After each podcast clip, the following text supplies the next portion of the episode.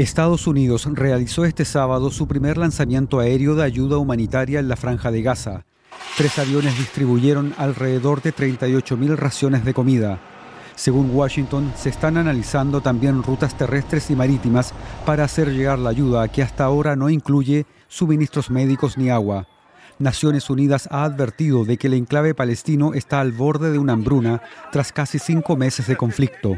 Según la televisión egipcia, las negociaciones para intentar acordar una tregua entre Israel y el grupo islamista palestino Hamas se reanudarán este domingo en el Cairo.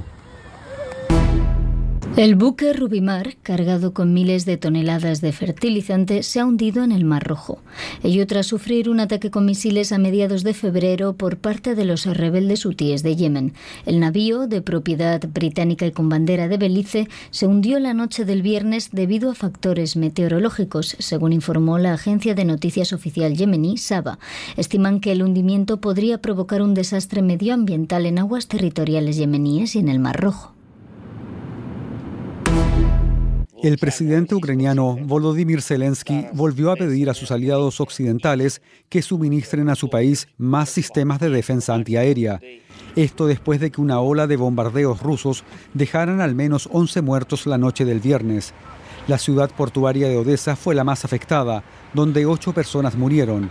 En Gerson, Kharkov y Zaporilla, regiones más cercanas a la línea del frente, los ataques rusos dejaron otros tres muertos. En Puerto Príncipe, las bandas armadas se tomaron la noche de este sábado la Penitenciaría Nacional. Las autoridades aún no han determinado el número de prisioneros que escaparon de la cárcel. Horas antes, en los alrededores de la prisión se registraron combates entre miembros de la policía y los asaltantes. En Haití, los grupos armados se muestran decididos a derrocar al gobierno del primer ministro Ariel Henry. Diversas fuentes aseguran que los violentos podrían tomarse otros edificios públicos. Este sábado, el expresidente Donald Trump ganó los caucus republicanos celebrados en los estados de Idaho, Missouri y Michigan.